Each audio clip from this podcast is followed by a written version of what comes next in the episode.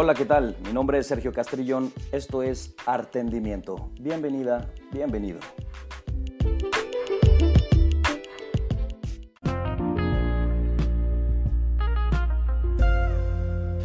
¿Qué tal? ¿Cómo están? Buenos días, tardes, noches. Es un gusto para mí otra vez volver a estar en este programa, en este podcast, Artendimiento.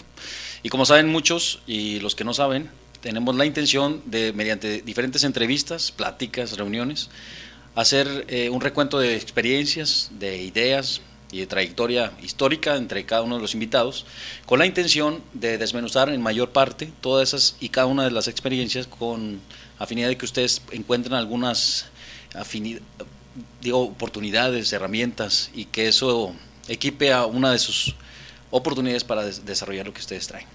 Sin más por el momento, quiero agradecer a Edgar. Muchas gracias amigo por estar aquí. Ya tenemos un ratito platicando de esta, esta conversación, de hacer el podcast, te lo agradezco. Este, ¿Qué onda? ¿Cómo andas? ¿Qué tal? Buenas tardes. Muchas gracias por invitarme, Sergio. Pues aquí estamos, me encuentro muy bien, gracias a Dios. En este tiempo de COVID y de protegerse, pues gracias a Dios estamos muy bien de salud, muy contentos. Bien. Eh, fíjate, eh, yo tenía la, la, intención, la idea, claro, de principalmente ver la, la manera en que, que, cómo es la vida de un ingeniero electrónico en tiempos de, de incertidumbre, donde una, una cosa de lo que estaba leyendo y que te pedí la información así para ver más detalle de, tu currículum y todo, estaba, estaba entendiendo que la trayectoria que has tenido es en sí de mucho estudio. Entonces una persona que tenga tanto estudio y, y se enfoque tanto, cuál, digo, ahora que yo no creo que te haya sido para ti sorpresa de estar de... Es que hay que estar en su casa 24/7 y casi, digo, pienso yo que tú estés casi siempre en cuarentena con esta parte o cómo, cómo has visto este cambio? Ah, pues sí, yo creo que empezaste con la pregunta más difícil de todas. ¿Por qué? Pero, pues mira, la vida de un ingeniero es bastante distinta, ¿no? Existen tantas ramas en la ingeniería en electrónica, eh, tantas subdivisiones que, eh, a uno le puede tocar este, trabajar en mantenimiento, a otra persona le puede trabajar, eh, tocar trabajar en desarrollo, a otras personas en otros ambientes. Entonces, yo creo que si al final de cuentas es la carrera que, que a ti te, te apasiona, llega a ser algo muy bonito. Porque en cierto punto, como cualquier carrera, llega a ser muy frustrante, demasiado. Y, eh, háblame algunas de tus recuentos. te cuento alguna anécdota. Yo cuando eh, inicié mi etapa de, inventor, de diseñador de equipo electrónico, eh, empecé a diseñar un horno de inducción. Un horno de inducción es, un, es un horno que funde metal en cuestión de segundos mediante corrientes de Eddy. Bueno, para no entrar tanto en ese detalle, es totalmente electrónico el horno. Entonces tienes que estar diseñando la parte de, del software que, que, vas a cargar en el sistema electrónico, la tarjeta electrónica, los protocolos de comunicación. Son muchas situaciones que no salen a veces a la primera, ni a la segunda, ni a la tercera. Y a veces estás operando el horno cuando tú crees que ya funciona y ¡pum! pasa algo, ¿no? Se va la luz y fue gracias al horno que falló en algo. Entonces son tantas cosas que, tienes que verle lo divertido muchas veces a, los tropiezos, porque si no, te terminas amargando, terminas este, odiándolo.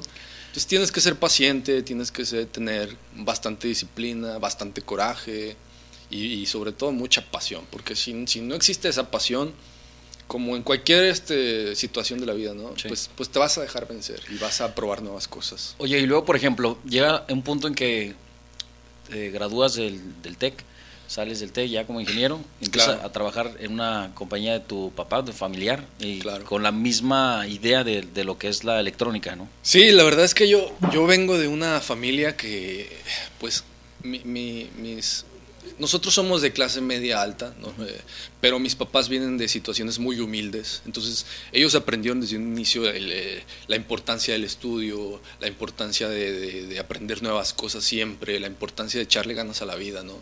Cosas que, a mí me, enseñaron, me, hicieron crecer. Entonces, desde la preparatoria, yo la verdad no sabía qué estudiar. Yo estaba con la idea de que quería ser futbolista, ya sabes, pues ya sabía eso. Un chavo joven que, tiene la idea, no sabe muchas cosas de la vida y tiene sueños locos, ¿no? Entonces yo quería ser futbolista, le echaba muchas ganas, iba a entrenar. Pero de alguna forma mi papá, que era ingeniero en electrónica, este, pues me dice, ¿sabes qué? Pues yo estoy iniciando una empresa, no tiene muchos años que la inicié, necesito que me ayudes, que le eches ganas en esto. Y poco a poco me fue encaminando hacia, hacia la electrónica, ¿no? A mí no me gustaba nada, nada la electrónica. La preparatoria, eh, yo me salí de una escuela privada para entrar a una escuela pública donde en esa escuela pública salías con un certificado de técnico en electrónica. Entonces, a mi papá le interesaba que desde ahí empezara a ver la electrónica, ¿no? Las bases, ¿no? Que es una resistencia, que es un capacitor, que es esto, que es una bobinita. Entonces, no me gustaba, pero de alguna manera, eh, pues lo hice, le hice caso, llevé las materias, las pasé, me gradué y entre ahora sí llegué al punto de la universidad, ¿no? Que qué elegir. Entonces, yo de plano no sabía a los 18, 17 años, no sabes realmente qué elegir. O sea, es extraña a las personas que desde un principio. Es raro, ¿no? Alguien que diga que yo desde los 17 sabía que. claro, es raro a quien le preguntas, oye, ¿qué quieres? No, yo quiero ser doctor. y lo logra, ¿no? No, pues está bien. Pero bueno, yo ahora que tocaste el tema eso de que, que, tu familia tuvo que, digamos, hacer un, refuerzo todavía, porque no eres un hijo único, ¿no? Tienes hermanos, sí, hermana. Este, y digamos, las condiciones en las que en ese tiempo eran ya difíciles, pues ahora resulta que tus papás, digo, porque se ve, y estás aquí precisamente por eso, porque pues hay una, hay una cuestión de que dicen que las condiciones materiales prácticamente predestinan el, futuro de, la, de, las personas. Quiere decir, no, no tanto como las, las, posiciones eh, físicas, sino las condiciones económicas, materiales, que las capacidades, la, la, forma de acceso a la escuela, la determinan en mayor parte eh, pues, eh, en una familia si tiene o no condición para eso.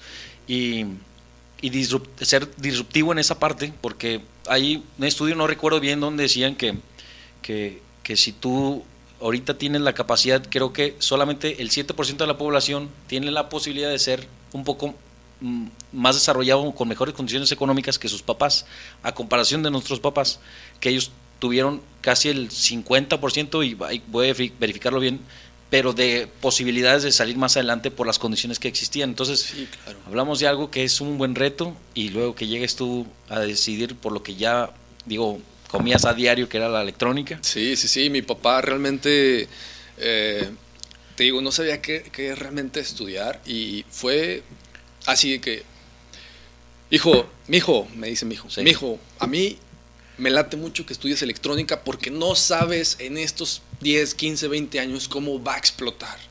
O sea, ¿eso cuándo te lo dijo? Eso me lo dijo como a los 18 años. Me dijo, es una excelente decisión si tú estudias electrónica, si tú estudias sistemas computacionales o algo relacionado. Sí. Porque me dice, porque aquí en la laguna todavía está en crecimiento y va a haber mucho trabajo. Me dice, vas a tener muchas posibilidades en cuanto a, a hablar monetariamente, ¿no? Entonces, bueno, yo decido, está bien, vámonos para allá. Y gracias a Dios me encontré a muchas amistades que estaban estudiando, pues, de alguna forma lo mismo que yo, ¿no? Sí.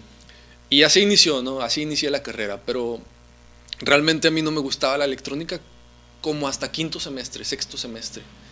Pero sucedieron muchas cosas, o sea, yo me empecé a juntar con ciertas amistades que me empezaron a llevar a, empezar a faltar a clases, a empezar a sacar malas calificaciones, empecé a reprobar. De repente ya mis compañeros que, estaba, que con los que había iniciado la carrera ya estaban dos, tres semestres arriba de mí y yo me veía con chavos nuevos en clases que ya había presentado pero había reprobado. Entonces era tremenda la presión que empezaba a sentir, ¿no? Mi papá me decía, oye, ¿cuándo te vas a graduar? Ya, obviamente después de los tres añitos normales, básicos de la carrera, cuatro añitos, porque es de, nueve semestres, me decía, ¿cuándo te vas a graduar? Ya estás en octavo y yo estoy en quinto, o sea, ¿qué onda? No, ¿sabes qué? Este, se va a alargar porque saqué mal algunas materias, pero no le decía así como eran las cosas, ¿no? Al chile, o sea, no le hablaba, ¿sabes qué, papá? Voy todo reprobado porque no me gusta y estoy bien menso, no sé. Entonces... ¿Y qué cambió en ti para hacer totalmente? La verdad es que fue la situación, la, que más cambió en mí fue la forma en cómo ellos se sacrificaban, ver cómo ellos se sacrificaban eh, por mantener este, un estatus, por mantener este, buena comida en el refri, por cuánto ellos se sacrificaban y yo llegar a la escuela para no hacer nada. Okay. Entonces fue esa situación que me, me llenó de fuerza, de valor, para decir, ¿sabes qué? Si estoy reprobado en esta, en esta, en esta voy a presentar exámenes este, finales y, Y pues ponte las pilas, ponte las pilas porque se lo debes a ellos. Más que a ti se lo debes a ellos. Entonces cambiaste el chip y luego decidiste, Claro. terminaste la escuela, llegaste a un punto en el que, eh, digo, para adelantar un poquito de lo que Claro. ya llevó, llegaste hasta el punto hasta inventar tus propios electrodomésticos o sistemas de electrónica. Sí, sí, cambié mi chip totalmente. eh, le eché muchas ganas. eh, me encantó. Después, cuando empiezas a entender las cosas, te empiezan a gustar.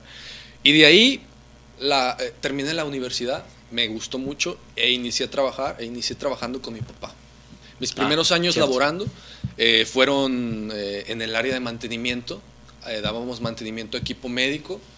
Y era muy divertido, me gustaba mucho porque acababas de salir de la carrera y ya no veías tantas cosas como, mm, como teóricas, sino Sí. más prácticas. Ya las ponías en uso, todo lo que empezabas a aprender. Y le eché muchas ganas, entonces eh, el aprender fue muy fácil. Me- ya me gustaba desde ahí, ya me gustaba, fue muy fácil aprender. Me podía pasar horas y horas ahí trabajando, a gusto, feliz. Entonces después de ahí pasamos eh, bueno, hubo ciertos problemas en la empresa y mi papá decidió mejor optar por dar mantenimiento en el área industrial, porque se paga un poco más alto, es un poco mejor, y al final de cuentas la complejidad de los equipos se equipara, ¿no? Y de ahí iniciamos con el mantenimiento industrial, empe- nos empezó a ir bien, le empezamos a agarrar muy bien la onda. Al final de cuentas, este, somos ingenieros en electrónica y pues tenemos que aprenderle de todo. Después de ahí, empezamos a abrir un área dentro de la empresa que era de desarrollo y diseño electrónico. Y como se acababa de iniciar, pues yo decidí entrarle ahí. Me llamó la atención. Ya tenía ciertos conocimientos en ciertas clases sobre programación de microcontroladores, sistemas embebidos, software, esas cosas. Y bueno, vámonos. Empezamos a trabajar ahí, llegaron pequeños proyectos, empezamos con pequeñas cosas y fuimos desarrollando. No fui el único, éramos tres ingenieros que nos dedicamos más a eso. Generalmente éramos los más jóvenes porque tú sabes que la tecnología de, de- en 10 años cambia totalmente. Entonces, muchas veces los ingenieros que ya tenían bastante experiencia en mantenimiento ya no les alcanzó a ver ciertos dispositivos electrónicos de, de programación. A nosotros sí nos tocó. Entonces empezamos a laborar en esa parte. Nos gustó mucho y ahí inicié el área de, de desarrollo y diseño. Ahí me enamoré totalmente. Entonces ya decidiste todo tu enfoque en lo que empezaba aburriéndote, dijiste, ¿sabes qué? Esto sí está chido. Yo me imagino que, que graduándote llegaste a trabajar en la empresa de tu papá, pero ya tú te percibías un, un salario como tal, ya tenías un Claro, ingreso y ya decías, bueno, acá, bueno, entonces Sí, ya tenía mi salariito, ya me gastaba mi dinerito con mis compadres, con mis amigos, Sí. con la novia, ya sabes. Entonces, y luego, bueno, me gustaría que me contaras, por ejemplo, terminaste eh, para ir a, a este punto donde, bueno, ya la empresa de ustedes llegaba a dar servicios importantes a diferentes empresas importantes de aquí y Claro. siendo casi los únicos que desarrollan ese tipo de mantenimiento en empresas sofisticadas de otros países. Sí. Ujú. Entonces, llevar eso saben de mucho que es un- una chinga, ¿no? Estar haciendo toda una investigación para Claro. poder hacerlo. Pero llega el punto en que ya dejaste de hacer mantenimiento para empresas y luego te dedicaste a, A construir- inventar. construiste un horno Claro. inducción. Sí, mis, mis primeros pininos este, fueron cosas leves, con cosas pequeñas, dispositivos pequeños, y después de ahí me animé a desarrollar un, un horno de inducción para la empresa Medmex Peñoles. Sí. Eh, ellos lo querían para cierta área donde iban a hacer pruebas con eh, ciertas tierras para detectar oro dentro de ciertas tierras, ¿no? Entonces, eh, inicié mi proyecto desde cero. Yo no sabía nada de hornos de inducción, nada. O sea, no sabía ni qué significaba ni qué era. Pero, pues gracias a Dios, hoy en día existe el Internet, ¿no? Y casi, casi encuentras cualquier cosa. No a lo mejor de la forma más detallada, pero te da pie a seguir y a seguir y a seguir. O te contacta con gente que sí conoce mucho del rubro. Entonces, yo no me dejé. Empecé a contactar personas, mayormente personas en Estados Unidos con las cuales podía hablar, este, platicar y me daban su punto de vista, me daban sus experiencias sobre todo, me servían mucho sus O sea, experiencias. había gente ahí jalando con ese, ese tema también en otros países. Claro, claro, entonces este, yo empecé a hacer mis pequeños proyectos y, y me di cuenta que, que sí, empezaba, empezaba a verle un poquito la luz al final del túnel, ¿no? Ah, mira, sí está funcionando, pero se dañaba por esta razón, por otra razón. Entonces tenía muchos fracasos, pero cambié el chip en cuanto a ver la forma de mis fracasos. No sé si alguna vez te acuerdas que te llegué a comentar. He encontrado la, no sé, cincuenteava forma de cómo no funciona un horno de inducción. Te Ok. llegué a decir. Es como descartas. Claro, pero o sea, era, era como verlo de forma correcta, ¿no? Esos tropiezos, ver de manera... Eh, que son crecimientos al final de cuentas. Entonces, tantas veces la regué hasta que encontré la forma correcta en que diseñé un horno de inducción de 7 kilowatts que era capaz de fundir fierro, oro, plata, cobre en cuestión de uno o dos minutos. Era tremendo. Con madre, sí, está con madre. Entonces, al final llevamos ese proyecto a la empresa. No, los ingenieros se quedaron con la boca abierta. O sea, eh, digamos que estamos hablando de un proyecto que, que es bastante, bastante complicado de hacer que, ciertas empresas eh, ya lo diseñan, lo venden, pero estamos hablando de grupos de ingeniería que se dedican a eso de 10 a 15 ingenieros. En este caso estaba yo solo en ese proyecto.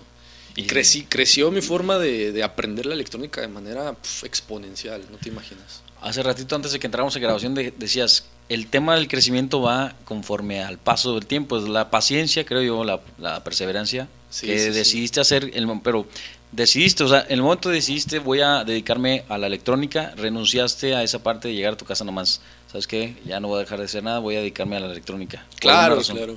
Claro que sí me probé jugando fútbol, no te lo voy a ah. negar, si busqué ese soñito por ahí, pero pues no pasaba de la media, ¿sabes? Era como alguien más. Había realmente otras personas mucho mejor que yo en el fútbol. Entonces ya como que me cayó el 20 y dije, pues bueno, o sea, tengo que dedicar, dedicarme a algo, algo tengo que hacer al final de cuentas ya estaba en la electrónica, ya estaba estudiando ahí. Entonces dije, bueno, pues vamos a intentarlo. Si al final no es lo que me gusta, lo voy a saber. Pero me, eh, enamoré tremendamente. Me llamó mucho la atención cuando dijiste, mm, ya sé las 50 cosas o los 50 errores que, hay en el, en el horno. ¿Ese tipo de filosofía sueles usarla en, en algún tipo de decisiones que vaya más personalmente o simplemente lo dejaste como algún método científico? No, es una filosofía que aprendí en ese momento, pero la adopté en mi vida. ¿Y que, la vida está llena de fracasos, ¿no? Totalmente. Claro. Y si uno se pone a investigar gente que ha sido triunfadora en la vida, vas a ver cinco triunfos que lo llevaron hasta donde está, pero abajo de eso hay 60, 80, 100. Fracasos. Sí. Ajá. Y, y, el chiste de esa gente es que perseveró, que no se dejó vencer que perseveró y le siguió y le siguió y le siguió. Entonces dije, esta tiene que ser filosofía de vida. ¿Y cómo sabes cuando tienes que seguir y, vas a seguir y seguir y que no te vas a equivocar sabiendo que es como un mapa incorrecto y que digas, bueno, el chiste es eh, ser incansable, ¿no? Ser incansable, darle, darle, pero ¿y si no es al lugar donde quieres y cómo identificas? Porque... Mira, ¿cómo sabes hasta qué punto tienes que darle? Eso, eso no hay, no hay una regla, no hay un enunciado en algún No, me refiero, pero ¿cómo sabes que ese es el lugar, el camino correcto para seguir echando huevos y decir, bueno, hasta que termine de cansarme, pero voy a llegar? Y no sea el camino incorrecto, aunque le eches un chorro de ganas. O sea, sí, tú vas a echarle un chingo de ganas, pero quizás ni, ni era el camino correcto. Pero ¿cómo sabes que sí es yo, el camino? Yo creo que sí. Como cualquier decisión que vayas a tomar y vayas a llevar, tiene que haber un estudio previo un estudio previo de tu decisión. Tienes que ver, esta es la decisión que voy a llevar. En mi caso, en, el área del horno, digamos, que había muchas formas que yo podía haber tomado para, para, para hacer este, el horno de inducción. ¿Te refieres a atajos? Digamos atajos o formas o diseños. Entonces, antes de, seleccionar alguno de estos, yo me, empapaba de información, de esto, del otro, de aquello, de preguntar, de, de leer. Entonces, a partir de eso, yo podía decir, ¿sabes qué? Me voy a ir por este lado. Me voy a ir por este lado y, tiene que funcionar porque ya tengo las bases que me dicen, que me rectifican que por este lado es más probable que funcione. Al final es probabilidad porque no sé realmente. Y te vas con todo. No, no a, medias ni a mitades. O si creo que puede haber dos, dos, dos, dos este, vertientes, puedo a lo mejor decir, intento primero por aquí si no funciona, me puedo ir por esta otra, pero a partir de algo, no nada más de una corazonada de decir, ay, yo creo que va a funcionar por esto. No, o sea, y cualquier decisión tiene que ser así en la vida, ¿no? No nada más es decir.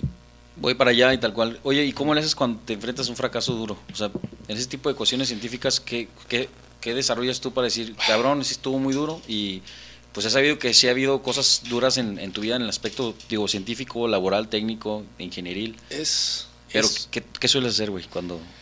Fíjate que ante los fracasos, mayormente lo primero es, es, la frustración. Lo primero que sale es la frustración.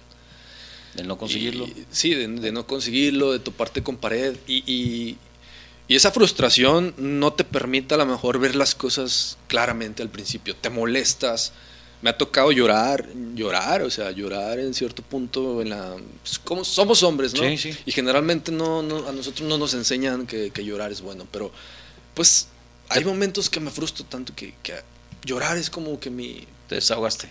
mi desahogo. Entonces, esta frustración muchas veces no se me quita en uno o dos días. A veces te puede durar una semana la amargura en la boca, la amargura Sí. de decir, ah, maldición, no, no salió como yo quisiera en los aspectos. Pero como todo guerrero, se levanta uno, se limpia y a seguirle. ¿No? Pues sí, precisamente, pues, el, el decidir hacer eso, que quiero, quiero buscar a- el ancla que utilizas tú, porque pues puedes sí, y estás enfrentando, tuviste un día de la fregada, no, no, no salió bien, estás aterrado, te caíste, te rompiste, y sigues ahí. Ya pasó el día, pero ¿en qué? ¿Cuáles son? Creo que lo importante también es que hay, cuando, ante un fracaso hay que hacer un recuento de la situación. Ok. Y, y después de, te digo, después de varios días que ya te empiece a, a ver las cosas más claras, decir, ok, llevamos, ¿cuáles son las cosas positivas? Empezamos a poner las cosas positivas de este lado de la balanza. Después de esa experiencia ya... Y es cuando realmente empiezas a, a ver positivamente el fracaso, decir, ok, esto no me vuelve a pasar. Aprendí esto del fracaso, aprendí esto, esto que hice está bien, esto hay que modificarlo para no volver a, a caer en esto. ¿Crees que el aprendizaje orgánico, que el que tenemos así de esta manera, o sea, aprender a base de una experiencia física, algo terrenal, Ajá. se, se toma un significado diferente cuando aprendes de una manera eh, digital, me refiero a, a lo que va como la humanidad al camino, no para que veas una computadora y aprendas un contenido de algo, no, sigue siendo algo Claro. como de experiencia. Pero claro que sí. al tema, digo, quiero llevar ese nivel porque Ajá. sé que, que ya hasta estás haciendo una tesis ahora en la UNAM en ese aspecto de la cómo se conecta un, un chip, una cosa electrónica con el cerebro, güey. O sea, ¿qué, qué- hacia dónde va esa, esa parte de la sinapsis con una conexión, digo, electrónica, por, por electricidad, pues, si quieres llamarlo así, Claro. a una conexión de un material sintético, plástico y de Pues, es que está tremendo, pero por ejemplo, bueno, así rápido contando. Yo después de haber estudiado, bueno, de haber estudiado en tecnológico, trabajé y me dediqué de tres, a- de tres años a tres años y medio en el área de diseño. Después de ahí me animé a hacer la maestría Ok. en una universidad grande y, y decidí este, pues entrarle a, a- a la UNAM, ¿no? al área de sistemas electrónicos. Gracias a Dios este, pasé los exámenes y me quedé ahí adentro con una pequeña selección de jóvenes, pero pues realmente es hermoso estar ahí porque te das cuenta de que todos tienen el mismo sueño que tú, así, todos quieren diseñar, aprender, todos tienen un hambre tremenda por, por lograr cosas, sobre todo porque es la UNAM, ¿sabes? ¿Llegaste allá y te fue muy fácil? O sea, convivir con la gente. En cierto punto sí, porque pone las cosas que tienes en común con ellos, que es el amor a la, a la electrónica, al diseño, y, y- y te vas codeando, ¿no? Aparte de que es gente muy, muy amable, eh, al mismo tiempo gente muy inteligente, que a lo mejor tú llegas y puedes decir, ah, es- es- estos cuates si quieren pueden ser los más creídos del mundo. No, pero son tan humildes, tan amables, tan buenas personas. Que el conocimiento tiene sentido ya. Claro, que, que te das cuenta que no nada más saben de electrónica, sino saben de la vida. eso, sí. Entonces, bueno, hablando a, a- a lo que tú te refieres de sistemas electrónicos implantados en, en personas, Sí, me refiero al modelo, un sistema de aprendizaje, porque creo que Ajá. eso que tú me acabas de decir se está, se está perdiendo de cierta manera, creo yo, en esa parte de, de atreverse al desarrollo de la experiencia, romperte la rodilla, subirte de nuevo a la bici, aunque estés llorando y con lo que haya pasado, pero nadie te vuelve a decir que es caerse en una bicicleta, que es pedalear una bicicleta y cómo es reparar la bicicleta para vender bicicletas si quieres en un futuro. Partiendo de esa metodología, de esa filosofía, si quieres verlo, sí, porque te trato de decir esto porque creo y he visto muchos ejemplos en niños, en una nueva generación donde eh, hay padres que se enfocan de sí completamente a, a que ya no se tengan esas experiencias, a que no se aburra, a que no se caiga, a que no se vaya a caer, a que no vaya a tener esas carencias de una u otra forma que te hicieron a ti lo que eres ahora. Pues pensando en eso, entonces, ¿a dónde va esta condición de aprendizaje? Pero porque tú estás hablando de electrónica, no un sistema científico, algo que te llevó, pero tú me en un poquito tiempo me acabas de relatar de que empezaste en una preparatoria, terminaste después con una convicción en tu casa que te llevó a determinarte para decir, me enfoco. Pero abrazaste el fracaso, el dolor en esa parte, si quieres verlo así, y ahora te enfocaste a hacer que tu mejor versión en la electrónica te llevara hasta la UNAM, güey. O sea, ¿quién, ¿quién, en ese aspecto dice, bueno, pues en base a esto estoy ahora en la, en la, UNAM haciendo una tesis que está desarrollando una cierta cosa, digo, pues yo ni lo puedo deletrear porque no tengo el lenguaje de la electrónica, pero quiero saber qué, qué opinas de eso. O sea, yo creo que la, la, tecnología al final de cuentas eh, está hecha para hacer la vida más fácil, pero hay que tener cuidado porque estamos llegando a un punto donde ya la generación abajito de nosotros se llama generación de cristal, ¿no? Entonces, realmente sí está sucediendo eso. Hay que tener cuidado, hay que tener cuidado hasta qué punto eh, la tecnología a, a nos puede afectar a nosotros.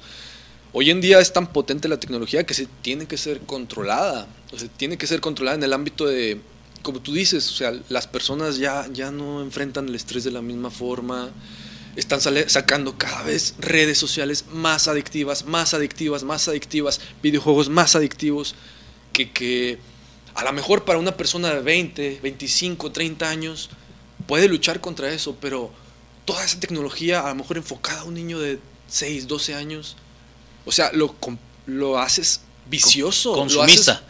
Pero vicioso en tal forma que no va a pensar en nada más que, que ver, que consumir, exacto, que consumir sí. contenido. Eso es peligroso, es, eso se tiene que tener cierto cuidado. Entonces, ¿crees que en la gama de esta esfera de, de, eh, del educacionismo o de educar por la parte natural, me refiero no natural como natural, sino a, a esta parte eh, autónoma que tiene cada ser humano, cada ser vivo? para aprender de, de, sus experiencias, pero obviamente el tema del aprendizaje por otras experiencias, que es la, educación, las instituciones, la vida, no sé, esto que te lleva a aprender un poco más rápido, ¿crees que se está perdiendo? ¿Crees que, crees que está llegando a un nivel más débil, más vulnerable? ¿O, o esto, la pandemia va a llegar a decir, pues, ¿sabes qué? Funcionó esto de educar a la distancia para las instituciones, sigo habiendo ingresos y luego creo que hay un efecto colateral con las personas que están siendo, digamos, los las no víctimas, sino como el usuario, quien está haciendo la parte como del alumnado, pues. Es que sí te enfrentas a varias cosas. Por ejemplo, a, ahora por la pandemia, sí, yo tomé clases en línea, me tocó to tomar clases bastante complicadas en línea. Sí. Se echa de menos a lo mejor este, los laboratorios. Pero hablando de, de gente joven, ¿no? que no necesita a lo mejor todavía de un laboratorio, niños de sexto, de a lo mejor inicios de secundaria, pues sí, sí te afecta en, en la parte social, porque estás tomando con, sí, clases a distancia, está bien, ¿no? Eh, pero, pero ese codeo con tus camaradas, esas nuevas amistades, Ándale. esa nueva chica que te va a gustar y te va hacer sentir maripositas. Y cambió tu vida para eso, aunque sea una experiencia, ¿no? Es el inventado efecto mariposa, si quieres verlo, es pero a lo mejor sí, sí, sí eso te pega, se está... Te. Yo me sentía aburridísimo, fuera, acababa la clase y ya no tenías esa plática a lo mejor retroalimentada con el profesor o, o con, con el alumno sí. o, con, o, con, la muchacha, o así, o sea, ya no se podía. Y era, bueno, de hecho, mmm, las clases en línea me encargan más tareas, las clases en línea, y era estar más tiempo ahí. Sí, sí, de cierta manera me dejaron con... Otro sabor ya. Me dejaron un buen sabor de boca porque, porque pues, la tecnología es evolucionar y también las clases, la forma en cómo se den las clases tienen que evolucionar. Ahorita la pandemia pues, nos obligó a esto, pero sí también cuando volvamos a clases de las personas, tienen que haber otros métodos de, de, de enseñanza, ¿no? Otras formas. ¿Y te falta mucho para terminar esa, esa maestría que estás haciendo ahora? Gracias a Dios, no. En junio ya estamos graduados, si Dios quiere, ¿Sí? si entregamos bien esa tesis. La tesis es este... Eso quería decirte, a ver si me puedes dar Ajá. una intro. Es, es, el desarrollo de un sistema de, de, estimación de potencia de un generador eólico de 2 megawatts y un diseño de un sistema de mantenimiento predictivo en el generador es, eh, de eólico. ¿no? Ok. ¿Y, ¿Y, eso te va a llevar a qué? Bueno, eh, estamos desarrollando, estamos eh, trabajando en conjunto con la Universidad de Manchester.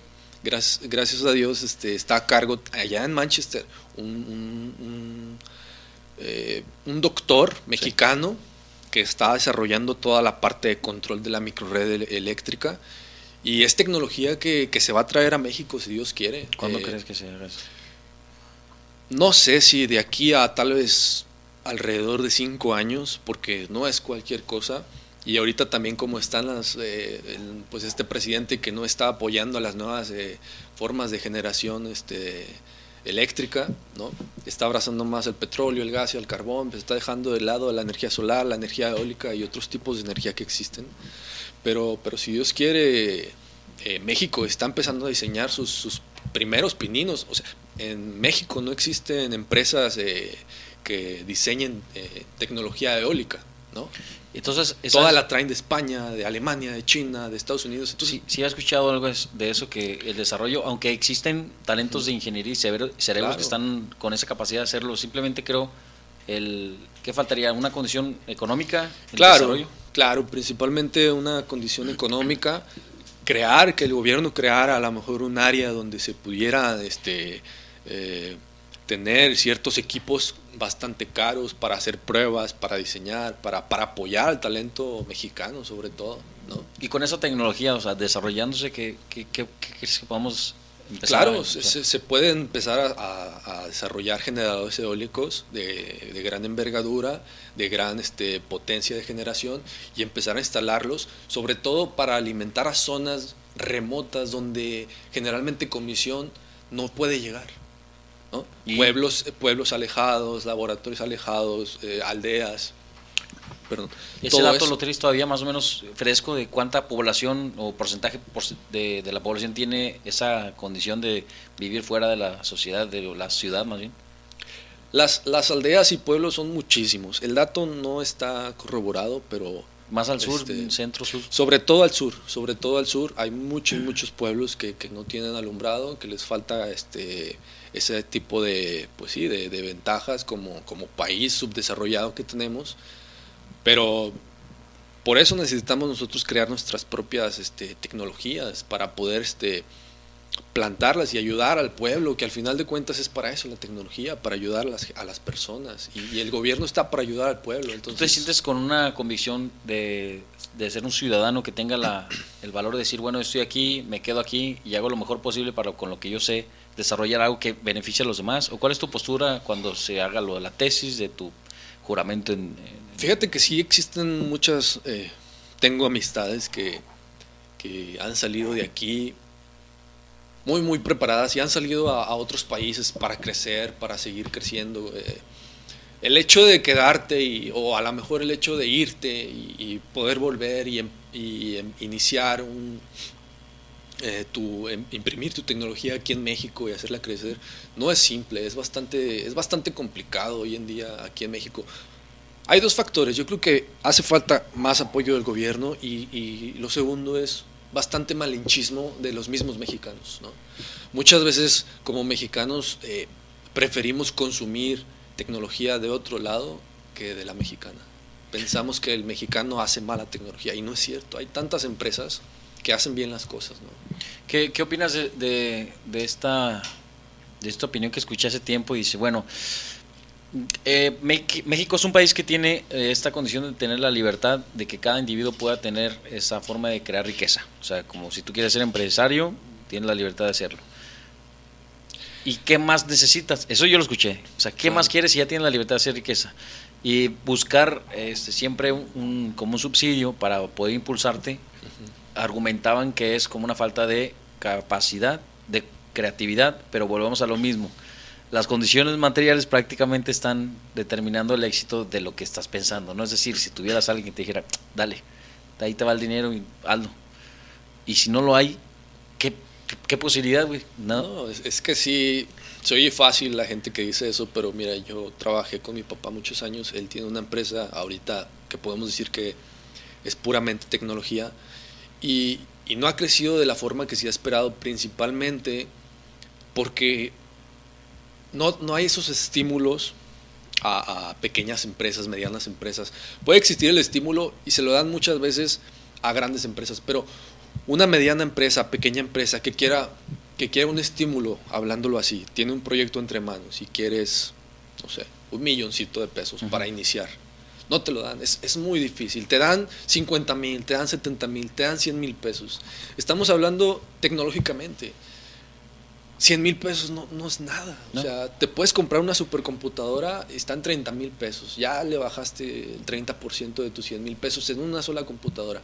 O sea, hay equipo electrónico que la compra te cuesta el millón. O sea, realmente se tiene que dar más apoyo a, las, pequeños, a las pequeñas empresas. Ahora, otra cosa que, que influye mucho es que el gobierno pide muchos impuestos a los pequeños empresarios les pide demasiados, no los deja crecer, no los deja tener bastante capital para poder seguir invirtiendo. Eso es algo también bastante que yo veo bastante mal. ¿Alguna estrategia que quieras que, digo, desde el punto de vista como de relación de negocios, eh, de la forma de crear alianzas, crees que hoy en el, nicho donde tú estás, ¿hay alguna capacidad para decir, bueno, hay una empresa de esto con, con lo que casi el mismo concepto del que yo tengo como empresa? ¿Crees esa facilidad de hacer en ese nivel ¿O sería más como una competencia más que alianza en el ramo donde estás? Yo creo que las competencias siempre es buena, ¿no? Hace que los productos bajen de precio, hace que la otra empresa mejore y luego te muestra un producto mucho mejor. Entonces tú mejoras, estás obligado a mejorar y creces y creces y creces y creces. Okay. Pero creo que también las alianzas son bastante buenas si están, si están bien estipuladas y si tienen un, un fin bastante marcado, bastante bien visto, se puede hacer, claro. Claro que se puede. Y hablando de productos, eh, y en materia de, la electrónica, hace poco eh, que desarrollaste Dairia, ¿no? Dairia, es un sistema de monitoreo. Platícame eso. ¿Cómo está el rollo? Eh, yo había visto un poco de, de se llaman sistemas electro, microelectromecánicos. Okay. Y dentro de estos sistemas existía un sensor eh, que medía la temperatura del cuerpo humano. Bueno, medía la temperatura de cualquier objeto mediante absorbiendo la, radiación infrarroja. ¿no? Okay. Entonces, este, había trabajado un poquito en ese sensor, me había gustado y toma la que se viene lo del COVID, ¿no? Inicia porque un guate no hirvió bien el, el, la sopa esta de murciélago y bueno, inicia el COVID, se viene todo esto y empiezan los, la, venta de sistemas de, monitoreo sin contacto de temperatura, ¿no? los, los mentadas pistolitas.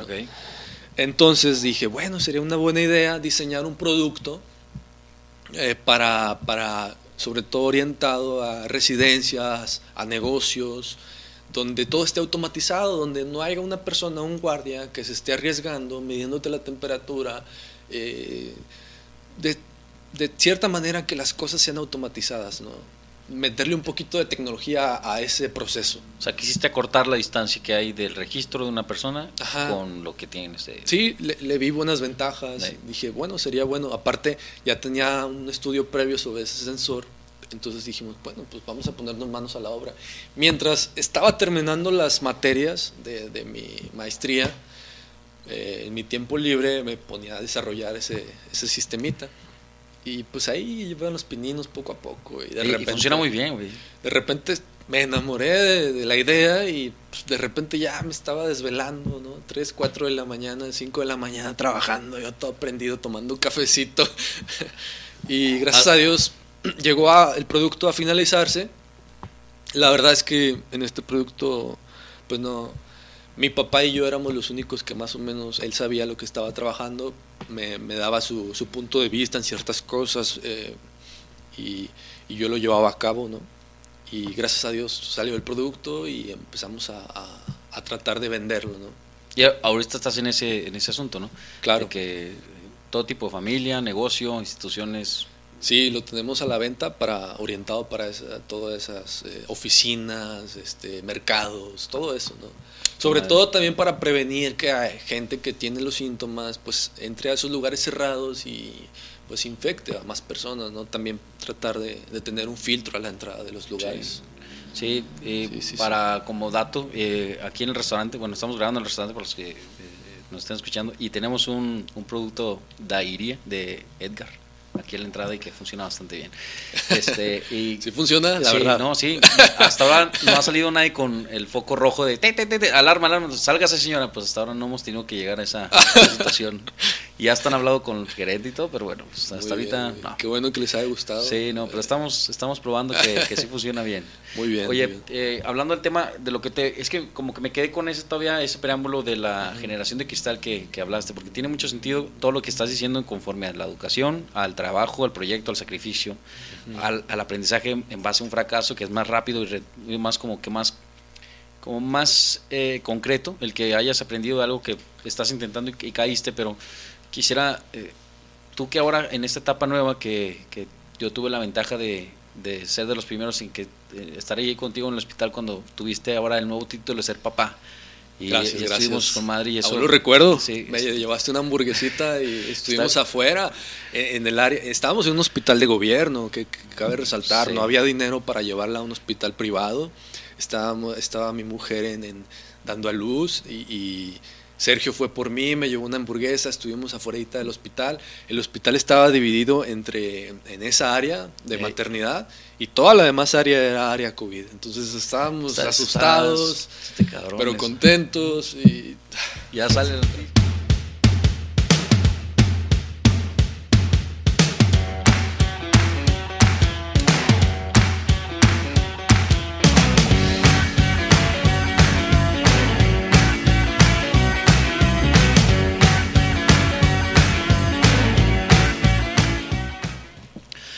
Aprovechamos esta pausa para recordarles que este episodio es patrocinado por Gorditas Elegido. Con Gorditas Elegido vas a compartir. Y bueno, nos quedamos en el tema de, de la plática que estamos hablando de, esta generación de cristal, que así lo llaman, pero más que nada por el, el asunto de esta nueva cachucha que portaste para siempre, que es el ser papá. Y que yo tuve esa oportunidad de acompañarte cuando te dijeron ese título y que te aseguro que fue una sensación para mí que me nació de qué pedo, cómo le puedo ayudar a este vato, porque sé que esto es algo nuevo y yo creo que como cualquier cosa y que es así tan disruptiva y tan grande, el acto de presencia puede funcionar más de lo que cualquier palabra, creo yo. No, hombre. No, no, no, no, no. Esa experiencia... Tengo que agradecerte, No, cabrón. no, digo, no busco, pero, pero compartí, y yo más bien yo agradezco esa parte porque yo compartí contigo ese sentimiento de primera instancia, primera fila. El que decir que algo que tú creaste fuera de tus productos, de tus electrónicos y todo, se llama invento más. Elenita. Sea, este, Sí, mi, mi hija Elenita ya, ahorita ya tiene seis meses. Pasa el tiempo pf, tremendamente. Ya. te- 13 de diciembre. No mames, 13 de diciembre, güey. sí. Ya que se vaya el 2020, ya no lo creemos. ya. No, pues Pero ¿qué es para ti eso, esa nueva cochicha permanente? No, pues yo creo que como cualquier padre, ¿no? O sea, es una la creación más grande que alguien puede tener y, para digo, no, lo más hermoso, lo más lo más divino. eh, sin palabras me quedo. Eh, mi novia, bueno, mi mujer y yo todas las mañanas viendo a la a la gordita Elena hablando ahí, papá, mamá. No, hombre, estamos enamoradísimos, estamos contentísimos. Sobre todo, eh, tiene que, salud, güey, salud, Sí. tenemos salud. Ahora sí que ya lo que se venga, pues le damos. Y eso, eso fueron, creo que cambió para ti algo Totalmente, influyó realmente en la forma que ahora pues empiezas a ver la vida distinto, como padre, como, como protector, como proveedor. Entonces ya te empiezas a tomar las cosas un poquito más, más en serio, ¿no? Empiezas a, sobre todo, tuvimos muchas, muchas broncas. Yo creo que a cualquiera le, le pasaría, ¿no? Eh, yo totalmente, en mi maestría, no me dejan eh, trabajar. Estás eh, de tiempo completo eh, desarrollando, eh, cumpliendo esa meta, ¿no? Tu tesis. Entonces el gobierno te apoya con una beca mensual. Muchas veces, pues no, no es grande la beca, pero ayuda, claro que sí. Muchas gracias gobierno. o sea, primero... La verdad, la verdad, las cosas como son, gracias al gobierno que, que ayuda. Es que no todo es negro ni todo es blanco, ¿no? Hay matices de grises. Eso no está decir- interesante. eso sí. Exacto, yo no le puedo decir a esta nueva este, presidente, a este nuevo presidente este, que, que está haciendo todo mal, ¿no? Claro, ha Hay hecho contraste cosas y armonía. Exacto, exacto. Yo no estoy casado con ningún partido político tampoco. Sea, es tu opinión tal veo cual. las como- cosas frías y como son. Sí. ¿va? Bien. Bueno, entonces un punto muy importante que tuvimos era el tiempo que se le iba a dedicar a cada cosa, porque ahora venía Elena, venía lo más importante. Entonces yo llegué a un punto de mi vida donde dejo la maestría para ponerme a trabajar, porque pues vamos a necesitar dinero. O sea, uno como hombre se siente responsable de todas esas cosas, ¿no? ¿Y cómo las asumes ahora? O sea, es para ti no, fue un estrés tremendo, o sea, se me caía el cabello, este, me salían barros en la cara, estaba de mal humor de repente, pero lo vas sobrellevando, te vas dando cuenta que, que hay que tomarle siempre el lado bonito a las cosas, por más difíciles que sean. Hay que darle el lado bonito, porque si no, o sea, te, te hundes. ¿Crees que eso para ti sea como algo de efecto placebo o sí en verdad es cambiar la mentalidad? no, sí me cambió totalmente, Elena, me, me ayudó a madurar en muchos aspectos este, a crecer en otros, a delimitar mis tiempos, sobre todo, sobre todo eso, empiezan las 24, bueno, empiezan las 12 horas que te quedan, 18 horas que tienes, y órale, de aquí a acá es para, para la maestría, de aquí a acá es para mi relación con mi novia, y de aquí a acá es para mi relación con mi hija, ¿no? Y, y bueno, los amigos y eso empieza a quedar un poquito de lado pero pues no porque mi novia no me deje, simplemente porque te orilla la vida, o sea, te va orillando la vida a centrar tus prioridades. Y a lo mejor tus prioridades antes eran siete, ahora nada más se volvieron tres. Sí. Y tómala. Y vas a estar así por el resto de tu vida pensando que pues así se tiene que hacer las cosas, ¿no? Te escuché, de hecho, una entrevista que tuve hace tiempo con eh, Iris, que le mando un saludo si está escuchando, es la directora del, de Tech Milenio y ella en una de las entrevistas me comentó, cuando tú estás consciente o decides algo, tienes que aceptar también a renunciar a algo. Ese cajón, ese, ese contraste sí o sí. ¿Tú qué, qué aceptaste, qué decidiste y qué, a qué renunciaste entonces? Bueno, todavía sigo en esa lucha, no creas. O sea, no somos perfectos. No de un día para otro dije, va a ser así, así, sistemáticamente y se, se, se, No, todavía ¿Es un proceso qué? Sí, es un proceso que todavía de repente mi, mi pareja me dice, hey, te la pasas ahí, ya, vente para acá, échame la mano con la niña. Ella, gracias a Dios, tiene una maestría, está estudiada en psicología, tiene una maestría en terapia familiar y de pareja y es muy buena en lo que hace y pues tiene sus, sus este sus, las personas que la buscan no buscando ayuda terapéutica. Entonces pues, chingón psicología y electrónica cabrón. Elenita va a estar vamos a crear un robot que analice la gente un robot de calculación eh, humana no no y luego pues eh, te digo son totalmente ramas distintas pero al final de cuentas ella algo que me, me, encanta de ella y que respeto es que le encanta, o sea, le encanta seguir en lo suyo. No por ser madre se deslindó de su carrera, no por ser madre dijo, ¿sabes qué? Pues que nos mantenga este cuate. No, ella sigue en lo suyo y sigue investigando y sigue haciendo y sigue leyendo y, y le encantan tantas cosas. Y es algo parecido a mí en ese aspecto, que me encantan tantas cosas. Y se mete, se mete lleno. Sí, no, llega el punto de se, se descompone la plancha, se descompone este equipito de ella y ella lo está desarmando, güey. Ah, sí. Ella lo está desarmando. Va aquí a, a no puedo decir la tienda el nombre, pero va y compra el destornillador y compra esto y ahí anda soldando, desoldando. Mm. No, tremendamente. A lo que yo renuncié, básicamente fue a dejar un poquito, digo dejar entre comillas, porque tampoco lo voy a dejar 100%. Entonces, temporal. No, no temporal, sino a lo que le bajé es a las salidas con las amistades, a las este a, el gastar dinero desproporcionadamente, a, a, dejarme un poquito los lujos, porque ya se viene la carga fuerte que es mantener a una niña y a una mujer y, y pues bueno, buscar este eh, una casa, vivía con mi familia, todavía estaba a gusto viviendo en casa de mi mamá eh, y bueno vámonos. Renuncias a varias cosas que a lo mejor ahorita no se me vienen a la mente, pero créeme que, de repente las echas de mente. Claro, a la comodidad. ¿Te sentías como conforme con sí, tu vida anterior? Sí, sí, sí, me sentía, me sentía a gusto con mi vida. Claro, siempre he querido cambiar cosas, pero siempre uno está, siempre uno se queda más tiempo en la comodidad. ¿Te, ¿Te, atreverías a recomendar a alguien que se dedicara a salir de su zona de confort regularmente o no? ¿Cómo, cómo, cómo? Sí, como tú como un ser humano. Un ejemplo. Que ya tienes toda una experiencia, digamos, intelectual en el tema de la ciencia. Y ahora tienes una experiencia en el tema personal.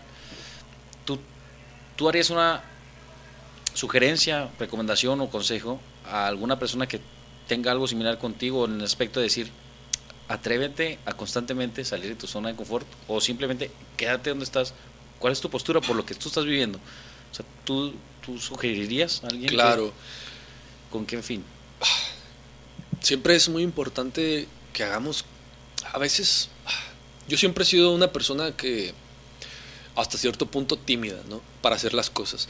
Yo sí le diría a, a, la gente cercana a mí que se atreviera a hacer cosas fuera de lo común, que se atreviera a hacer cosas que, que le dieran pena para, para poder crecer. Porque obviamente estás en tu área de confort y no ves nada nuevo, tu mundo es el mismo, las personas que conoces son las mismas, los temas son los mismos, las sensaciones son las mismas. Entonces, hasta que no sales eh, de esa área, y empiezas a, a lo mejor en esa área te va a pasar de todo, a lo mejor te va a pasar que choques con personas, que te caigan gordos, o a lo mejor también te, pueden caer bien y tú a ellos, y, crecer en ese, en, ese, en ese sentido, porque el ser humano tiene que ir creciendo, no se puede estancar, o sea, somos la perfección de este mundo y tenemos que crecer siempre. Crecer para ti es ser eh, acomodado el lugar. ¿Tú, ¿Tú estás a fin de decir que el medio, o sea, perdón, el fin justifique los medios? No, no, no, obviamente se tienen que seguir una serie de reglas y criterios para, para llegar a... No puedes... Eh, hoy en día lo vemos mucho, ¿no? Eh, para llegar a cierto lugar, a cierto peldaño, eh, tienes que pisar a la demás gente. No, no es así. Yo creo que como seres humanos debemos este, hacer las cosas de forma correcta, ¿no? Hablando en el ámbito espiritual, hablando en, ese sentido. Yo sí, soy bueno en la electrónica, pero también intento crecer en otros aspectos. Y yo creo que la gente debe ser igual, o sea, debemos... ¿Tú considerarías que eso que estás haciendo tú y que hiciste fue un acto rebelde a tu propia personalidad, o sea, otra versión tuya, y ahora lo tienes tú? O sea, me refiero a rebelde, a alguien que revolucionó y obtuvo, pero por el mérito de decir, este pensamiento no es suficiente, me revelo. ¿Crees que la rebeldía es importante en una persona? Claro que sí, claro que sí, es, es, importantísima la rebeldía. Yo, fíjate, cuando estaba en los tres años y medio en el área de desarrollo y diseño, me gustaba mucho, ya me sentía cómodo, okay. ya llevaba tres años laborando. Estaba muy tranquilo, eh, habían trabajos muy interesantes, eh, muy, muy este, proyectivos y todo. Pero en cierto punto, yo quería siempre, te digo, yo sentía esa necesidad de probar cosas nuevas, ¿no? De sentir cosas nuevas. Y, ¿Es un espíritu aventurero qué, güey, tuyo? Yo creo que sí, yo creo que sí. Yo creo que es un espíritu aventurero porque también tengo amigos que, que llegan a un empleo y, y, se encuentran cómodos y a gustos y ahí se quedan. Pero porque también ellos estuvieron anteriormente en empleos donde, donde había mucha envidia, mucha pelea, eh, mucho maltrato laboral. Okay. Entonces llegan a un lugar donde ah, me siento cómodo. Y aquí. Y aquí se quedan, pero porque lucharon para llegar ahí, ¿sabes? O sea, al final de cuentas, uno va creciendo y llega a un punto donde, pues ya te tienes que estacionar, ¿no? Te tienes que decir, ¿sabes qué? Aquí llegué, está padre, está bien, aquí puedo seguir este, creciendo, sí, sin, sin hacer este, tantos cambios tan drásticos como este que yo hice de, de dejar acá con mi papá e irme a, a, México a estudiar allá. Es que no todos tienen que hacer eso. Hoy tocas un tema que a mí me revuelve mucho la cabeza, que es actualmente esta cultura pop que existe. Ajá que el nuevo emprendimiento se, se ve o se, se, admira como alguien que está detrás de un Bugatti o delante de un Bugatti y toma una foto y, da mucho dinero pensando que el emprendimiento es así como eso, un, un, estigma como una ideología de microondas, que es como esa, esa idea que ni siquiera sabes, pero ya estás creyendo en ello y es de microondas sí, sí, porque es, es, bien caliente y ya, lo, ya, recién hecho, pero es, es algo como conocido como basura. Entonces, a lo que voy es, acabas de decir algo importante, ¿no? Que que si estás en donde estás y estás desarrollando bien, te sientes bien, no necesariamente tienes que ir a hacer lo que todos están haciendo. Uh -huh. Entonces, si tú te sientes bien, ese es el pensamiento crítico que prácticamente tú estás desarrollando, que me lo estás diciendo, pero que poca gente tiene como esa conciencia o esa capacidad de desarrollarlo. Que, entonces, yo lo que trato es de entender es si tú que estás desarrollando algo, que estás improvisando, que estás intentando algo, uh -huh si te comparas con mucha gente que estás, oye, por ejemplo, ah, es que los emprendedores y se volvieron mucho de moda por este campo de eh, Elon Musk, de Jeff Bezos, de Richard Branson, Claro, Estos que fueron un cohete de, la cantidad millonaria por proyectos innovadores de, emprendimiento. Y ahora lo que yo voy viendo es como una contingencia de una masa popular que explica que el emprendimiento es una alternativa si no estás como empleado. Es que yo creo que ahorita el emprendimiento está muy, muy sobreexplotado. Y los trabajos... Eh, Pero ¿no crees como que hay una definición absurda de algo que es emprendimiento? Yo creo que sí, yo creo que sí, porque cuando uno inicia el emprendimiento, es sacrificio a más no poder, es, es luchar contra el mar, güey. La gente no cree en ti, güey. La gente, la verdad, güey, tú cuando llegas con una idea, la gente no cree en ti, güey. No cree en ti, ay, sí, ay, sí, yo te apoyo, nada más es 100 palabras, o a lo mejor ni siquiera, ay, estás eso, eso no, no, no va a funcionar, está mal. Y de repente les muestras algo y hecho. Y se quedan, ah, cabrón. Y ya cambió la narrativa. De Ajá, y ya te creen, pero es la misma, o sea, hasta no ver, no creer. Yo creo que sí está visto el emprendimiento hoy en día como algo bien, bien sencillo, como que, ay, deja tu, tu empleo de Godín y vente con nosotros a emprender. Y, los anuncios y los videos, y, o sea, te muestran la parte hermosa. Popular, esa de pop. Pero ¿cuántos emprendimientos fracasan, güey? ¿Cuántos? O sea, muchísimos, no es cosa sencilla. Eh, hay empresas que te ofrecen muy buenas prestaciones, muy buenas comodidades para que te quedes laborando ahí. Y la verdad, los emprendedores cuando inician se dedican a tiempo completo a eso, a su negocio, y dejan de lado muchas veces a la familia. Sí. Porque así son las cosas. Es la verdad, es, un camino bien duro, bien árido. Sí, estoy de acuerdo y, tengo la, idea de, esa poca experiencia que tengo en ese, en ese tema. Creo en esa filosofía de, decir en que eh, el emprendimiento es toda una profesión, güey. He visto incansablemente compas, amigos, familiares que muchas veces me han dicho, oye, vamos a abrir algo, vamos a abrir algo, vamos a empezar a hacer algo, como esta cultura, vamos a hacer algo porque va a dar. Es como si vamos a construir una máquina que dé dinero, eso así como lo ven. Entonces me, he encargado como de, sintetizar todo eso que ellos están tratando de decir, como, como si me dijeran, y debe tener el mismo peso. Si tú vas con un médico y le dices, ah, tú ya eres médico, ¿no? Como chingón toda madre. Vamos a ser médicos, sí, para dar atención gente. Entonces, quieren ver el punto de vista económico pensando en que pues no hay nada más, te pones un negocio y ya. Pero creo que es toda una profesión, hay que leer, hay que estudiar, hay que meterse de lleno. Todo eso que tú hiciste es una carrera apenas que te va llevando como a cuando digo la analogía de un ave va a emprender el vuelo, pues nace el hecho de que primero sabe que tiene dos pies, dos patas, que tiene alas, que tiene el potencial. Únicamente es atreverse y saber que va a planear y volar. Claro, Pero cuando no tienes el conocimiento de nada y si quieres aventar, porque ya se aventaron todos, eso es lo que yo llamo que es pues una imprudencia, güey, que socialmente está volviendo algo que está poniendo en riesgo el título de que el emprendimiento, pero sobre todo vidas de personas, o sea, se fracasan, se frustran y el crecimiento del estrés incrementado por las nubes porque el emprendimiento es este, entonces creo que no es para todos, la verdad, no sé qué opinas tú, pero en ese aspecto, y lo has relatado, relatado ahorita, este, yo, creo, yo creo que si bien no es para todos, se puede, se puede llegar a emprender bien, pero como dices tú, necesitas un buen estudio previo, o sea, ¿qué es lo que vas a ofrecer? ¿Cómo lo vas a ofrecer? ¿Cómo va a ser? ¿Cómo lo vas a transportar? ¿Cómo lo vas a traer? Y sobre todo estás dispuesto a pagar el precio. Muchísimas cosas. Hay demanda, no hay demanda, ¿cómo está la demanda? Sube y baja, o sea, tantas cosas que tomar en cuenta antes de emprender. Por eso mucha gente fracasa. Yo creo que como dices tú, ve de manera tan ingenua, ve de manera, ay, es que todos están emprendiendo, como si fuera una moda, ay, todos están emprendiendo, todos están emprendiendo, vamos a emprender. sí, no, la verdad es que no es así, es tremendo, es, es una lucha constante, es luchar contra cada fracaso y verlo de manera positiva y cómo te puede ayudar ese fracaso a la próxima no fracasar. Y pues contigo mismo. Es labia, güey. Muchas veces cómo vendes tu producto. Negociación, Negociación, cosas que ni se imaginan así, ni se imaginan. Entonces, sí, estoy totalmente de acuerdo en eso. Yo ahorita, o sea, yo ahorita a lo mejor estoy emprendiendo con varios proyectos que he estado haciendo, ¿no? Estamos haciendo un sistema de alarmas inteligente para, para casa, para, para auto. Estamos con el proyecto de Dairia, Estamos también todavía con el proyecto del horno de inducción, poco a poco. Madre, sí, sí. Estamos también con un sistema de análisis predictivo para mantenimiento industrial, que también está tremendo, está Oye, pues la, tesis que tú estás haciendo prácticamente es, es, es, una premisa para poder desarrollar un proyecto de empresario chingón. Dentro de la tesis, sí, vamos a hacer un sistema de estimación de potencia y ese se queda eh, en, en Manchester, pero eh, otra de la parte es el diseño y desarrollo de un sistema predictivo, de un sistema basado en condición.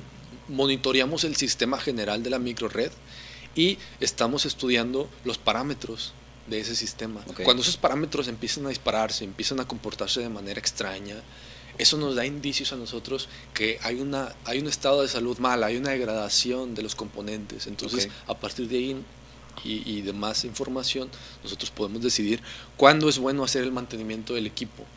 Pero ya, ya el equipo no llega a las últimas, al paro y luego, tú sabes que cuando estamos en un área de producción se para el equipo y es dinero perdido, claro. es tiempo, es, es muchas cosas. Entonces, me llama, perdón, me llama mucho la atención, lo que tú estás, estás desarrollando es la próxima demanda en lo que los equipos van a hacer tu, tesis va encaminada a eso, va a existir una demanda increíble de lo que ahora conocemos como prende el foco, apaga el foco, conecta un transformador claro, y claro. diésel.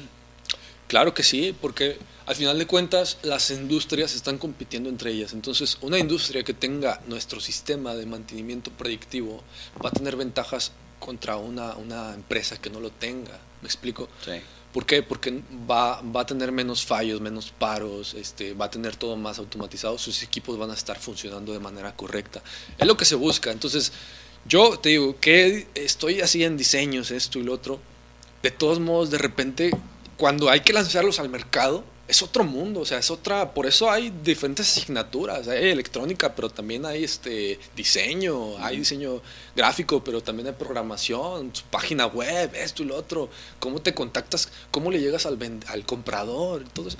es un mundo y yo digo, ay, es que yo nada más estoy haciendo una pequeña cosita, pero todo lo demás que engloba realmente venderte y ofrecerte un producto, me gustaría llevar la plática a ese nivel de que estamos hablando de la tesis, porque creo que es, y estuvimos hablando hace tiempo, de, esta misma condición de las eh, tecnologías de la información, de la inteligencia artificial y de lo que hoy en día, el avance que está habiendo en la misma humanidad, pues va a cambiar sí o sí todas las condiciones del ser humano. Yo ah, lo veo como tal, porque creo la primera, tengo entendido, la primera tecnología que el ser humano desarrolló es la escritura.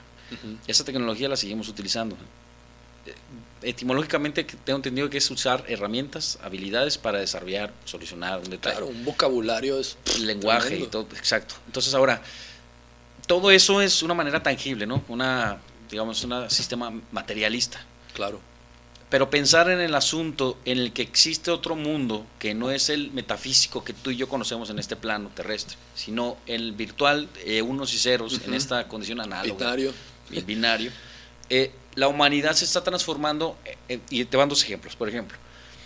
El primero es, tú tienes la capacidad hoy en día de crear un avatar tuyo en una red social que es un mundo virtual. De hecho, hasta hay una película que tú te pones unos eh, lentes y unos este, audífonos y ya te conviertes en la parte de, de esa, de ese universo. Sí, sí, claro. A lo que voy, no, no creo que esté tan lejos el que tú tengas la capacidad de entrar a un mundo virtual y tener todas las posibilidades de que tú quieras y vivir ese mundo. Oh, desconectándote lo que es. ah, estilo la Matrix, ¿no? Estilo Matrix. Esa es una. O, podría pasar también, estilo Terminator. O que sale la inteligencia artificial, radicalización, ándale. ruda y órale, acabar con los humanos. Y la otra es que he visto que hay avances muy cañones de Neuralink, que es esa parte de, de, de, tu tío Elon Musk, que está haciendo esos cascos con sensores que mediante las sinapsis y conexiones se va a conectar a una computadora y tú vas a con el puro párpado y con la vista manejar un ordenador y un controlador para tomar decisiones. O, eliminar desastres este, del cuerpo. También va a poder este, eliminar. Analizar y como si fueras una computadora. O sea, ver como que tropicalizar el asunto electrónico claro, para que se neutralice y ahora hacerse un cyborg, ¿no? Está tremendo, está tremendo. Pero que está bien, está bien, pero está muy bonito. Socialmente, o sea, personalmente, ¿tú estarías dispuesta a Ponle el avance médico, pues muy chingón, güey, pero tu vida ya no sería vida eh, terrestre normal. En el punto de vista, porque eres un maestro en electrónica, sabes de lo que hablas, quiero saber tu punto de vista, ¿dónde va a llevar la, inteligencia artificial a la humanidad? Pues La inteligencia artificial es, es, es, una rama no, no, muy antigua que está creciendo tremendamente eh, en los países desarrollados. Aquí poco a poco ya se está tomando más, más, más en cuenta.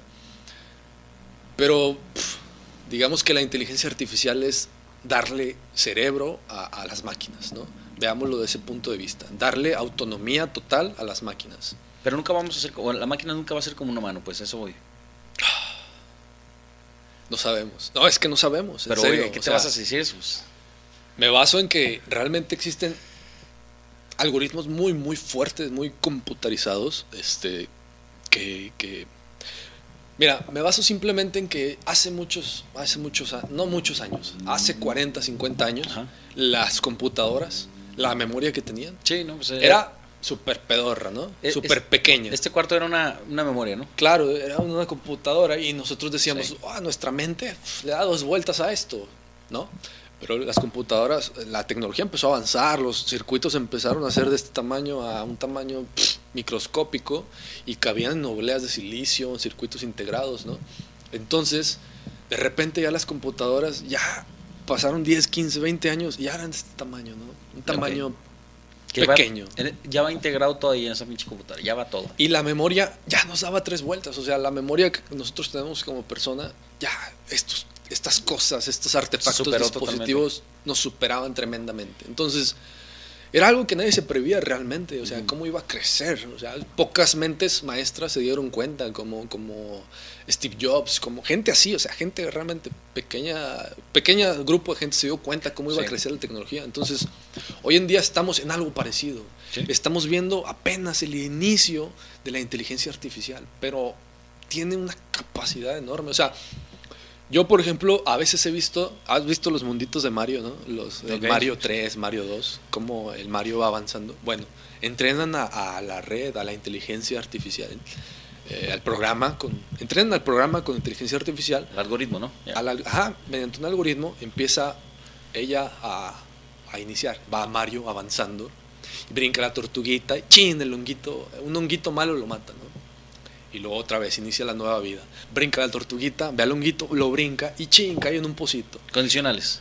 Ajá, pero empieza, ella empieza a partir de los errores a, a, entrenarse, a decir, ah, ok, un honguito me toca y me mata, ah, ok, la tortuguita la tengo que brincar, porque si me toca el pocito, si me caigo me muero, ah, ok, este, todo, todo, se empieza a dar cuenta de tantas, de tantas cosas, pero de tantas cosas que en menos de 10 minutos el mundito ya se pasó ya el algoritmo ya supo pudo, ajá, mediante inteligencia artificial, que es, inteligencia artificial es el, aprendizaje de las máquinas, ¿no? Okay.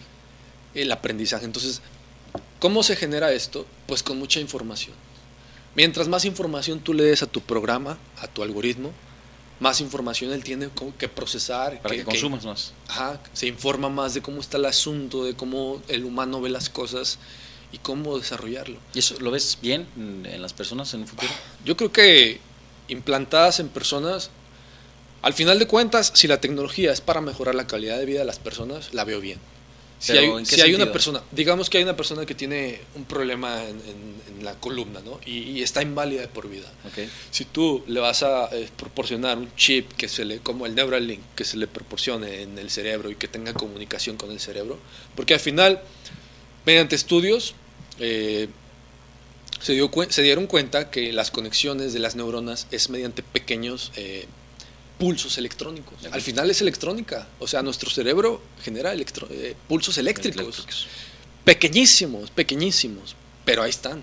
Entonces a partir de eso se dieron cuenta que se pueden comunicar con neuronas mediante pulsos. Y de esa manera los chips, que son cosas fuera del ser humano, se comunican con las neuronas. O sea, maneras tan, tan robustas de hacer las cosas tan bien hechas. Y bueno, yo lo veo bien en cuanto a si una persona es inválida y la puedes hacer caminar con un chip, vaya, pues úsalo, perfecto. Y en contraste, por ejemplo, de ese avance de, pensar en que existen esas posibles enfermedades o algo así, y habiendo, no sé, millones y millones de personas que aún no tienen que comer en el mundo y tienen ese brazo económico capaz de hacer eso, ¿crees que entonces estamos preparados para que siga avanzando y que esa parte sea olvidada? Es que la tecnología, yo creo que la tecnología, el crecimiento ya nos superó.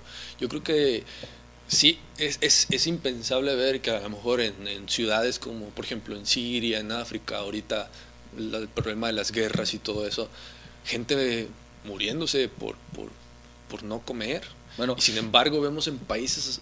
Pero yo creo que eso es un problema social que se tiene que arreglar. Por ejemplo, algo interesante que yo veo en, en, con Elon Musk es que él quiere poner internet satelital, mediante, enviando satélites a ciertos puntos de, del mapa generar este internet para todos, gratuito. Y la contraparte, en dos, en dos secciones. Antes de llegar al internet, pero imagínate que tenga el control de, pues hay superhumanos, como lo diría Yuval Noah Hariri, que es este historiador, que es un superhumano, es esa capacidad de tener, a comparación de otra persona, algún tipo de herramienta biónica, no lo sé, y ya no comparte la naturalidad que, es como una persona allá. Y, bueno, digo yo, ahora seguramente va a haber un contraste en cuanto a qué necesitas para llegar a hacer esa tecnología. Alguien en este mundo, este modelo económico que existe, va a tener que pagar eso que estamos desarrollando. Y la otra parte que tú dices, el Internet para todos, pues sí, tendríamos acceso, pero todos los algoritmos que acabas de decir, mi idea es, pues, eh, que esas empresas como Microsoft, como Amazon, como YouTube, como Google, seguirán existiendo porque son Cabe resaltar que al final de cuentas son empresas y las empresas van a ver por ellos. Entonces, es algo privado. Yo creo que tiene que haber un, un organismo regulador, eh, global, regulador de todo eso. Estoy de tiene que existir eso. eso. Porque, te digo, estamos viendo apenas los peninos de la inteligencia artificial, pero no sabemos a dónde puede llegar. Por ejemplo, hay investigadores que han desarrollado inteligencia artificial y la inteligencia artificial responde de maneras que ellos no saben, güey, ¿cómo respondió a eso? Como un extraterrestre. Exacto, ¿cómo respondió a eso? No, güey, pues ella respondió en base a todo lo que aprendió, o sea, pero yo no puedo, o sea, ellos no pueden predecir cómo va a responder, por eso ahorita que me dices, ¿hasta qué punto va a crecer? Puede suceder lo que dices de, de eh, en, hablando realmente, a lo mejor no en 10 años, pero a lo mejor en 40 años puede suceder. Y nos va a tocar verlo si Dios quiere. Entonces, el detalle es que va a existir una desigualdad y polarización más brutal que lo que tú y yo vemos ahorita mismo. Si no existe una regulación que, que haga que ponga las cosas bien y que ejecute que las personas, cuando las empresas se pasen a cierto nivel, que infrinjan, no, si no existe una regulación tremenda en ese aspecto, sí puede haber unas... Tú como maestro de electrónica, y hay, hay, gente que nos está escuchando que son padres de familia eh, modernos, eh, estrenando ese título, que son padres de familia con hijos pequeños. Tú acabas de decir que son 40 años en lo que próximamente esperan. Estamos hablando que esa, esas personas van a tener esa... Sí. ¿Qué, sí. ¿qué, qué, qué, les puedes decir en cuanto a, a, lo que tú ya has estudiado? Eh, como darles una idea de lo que espérense, prepárense para qué. Sí, o qué Bueno. recomendación como, pues ahora tú lo estás haciendo desde tu punto de vista. Claro, claro. Primero les diría que la electrónica es algo muy bonito. No hay que tenerle miedo ni nada. Hay que ser respetuoso nada más. Creo que la electrónica va a ser, va a tener va a ser parte fundamental de todo en los próximos, en las próximas décadas. Creo que estudiar electrónica para las nuevas personas, para los chavitos que ahorita están en prepa, en secundaria, en primaria, ya de hecho pueden empezar a desarrollar sus pininos con, con diferentes softwares. Uh -huh. Creo que yo les diría que sí la estudien porque van a tener trabajo seguro. Si lo que buscan es que no les falte chamba, si lo que buscan es que siempre estén a la vanguardia, estudiar electrónica es muy bonito. Ahora, algo que les diría es que le tengan respeto, los padres tengan cuidado con sus hijos. ¿Por qué? Porque existen hoy en día muchos algoritmos con inteligencia artificial que están hechos para que tu hijo se vuelva adicto a eso. Se vuelva adicto al Facebook, se vuelva adicto al videojuego, se vuelva adicto al YouTube, al, al TikTok ahorita que está muy de moda. Estos algoritmos estudian el comportamiento de tu hijo y, tus y saben, saben tus preferencias, saben qué te gusta, saben qué te mueve, saben tal, tal, tal. Y ellos ganan por la atención que les muestras. Claro, porque al final ellos no te cobran el, el abrir una cuenta. Sí. Lo que cobran son los anuncios. Sí, claro. O sea, es la manera de tener una forma de capital a base de la atención. Exacto. Y en ese, de hecho, bueno, pensa, pensando creo que los países como Japón ya les dan, creo, café a la gente que espera en el metro por un anuncio. Y si, si, aguardas este anuncio por un minuto y medio, te regalamos un café. Ah, pues, no manches. Se volvió una condición de, de, intercambio nuevamente, pero por la atención es el valor realmente del de, de sistema monet, no monetario, sino económico, pues de la interés. Sí, sí, sí, claro. Sí les diría que tuvieran, sobre todo, te digo, gente como tú, como yo, sabemos eso y decimos, a ver, espérate, hoy me toca pasar tiempo acá, no voy a agarrar el celular, pero chavitos son vulnerables, son vulnerables a eso, a volverse viciosos, entonces deben de tener tiempos estipulados para gastar en el celular o en el videojuego, en la consola, en el Netflix. Y en esa prudencia, por ejemplo, hay, he estado escuchando que hay un estudio que decía que el cerebro humano tiene la capacidad de desarrollarse, que es el de los músculos que se tardan en desarrollar mucho más tiempo, pero en una persona hasta los 25 años el cerebro terminó por desarrollarse bien, como que ya está completo para poder trabajar óptimamente. Claro. El tema de las adicciones antes de los 25 años en una persona nublan, merman el funcionamiento del cerebro en cierta medida, y esto está por un doctor que lo dijo ya, eh, este, me acuerdo, pero también eso que dices tú, la adicción en el enfoque de nada más hacer esto cicladamente y evitar esta parte, y hay un, hay un filósofo que, que me encanta, que es eh, Antonio Escotado, dice, mira, eh, en una entrevista, tenemos todo, tengo un bote con bebida, tengo cigarros, tengo, tengo mucho de todo. No necesito más. No tenemos ya la necesidad de que la mayoría de gente coma o no.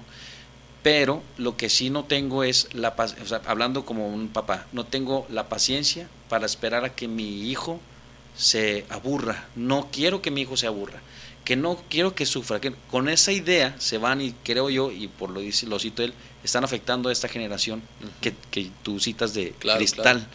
Entonces, si quieres sumarle esas, esas, digamos, nuevas ideas, nuevas prácticas de los papás, que es que no se moje, que no se ensucie, que no se caiga, que, no se frustre, que no se frustre, que no se estrese, que no, se, que no se aburra. no le estás quitando parte del ser humano Está, está, denso. Está, denso, está para hacer otro aquí con un psicólogo presente, pero la verdad es que yo creo que sí. Podríamos invitar hasta a, a, Gaby, ¿no? a Gabriela, sí, claro que sí.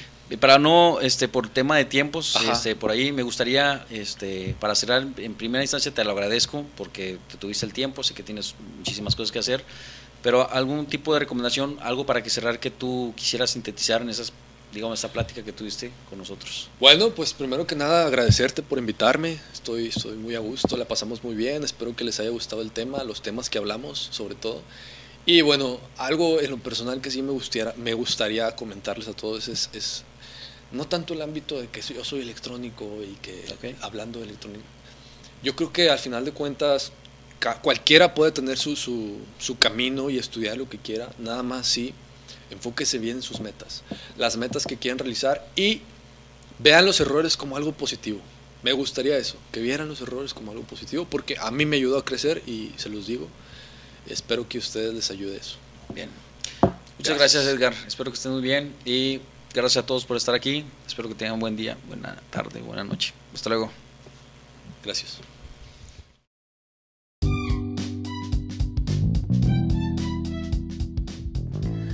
Y bueno, aquí termina un episodio más de Artendimiento, un podcast que busca mediante pláticas, charlas, entrevistas y más darte tips, consejos, herramientas y alternativas que puedan ayudarte a ti a encontrar el artendimiento de tus sueños fundamentados y crearlos, hacerlos realidad.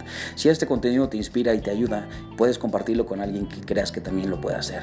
Que tengas excelente día, tarde o noche y sobre todo nunca te rindas.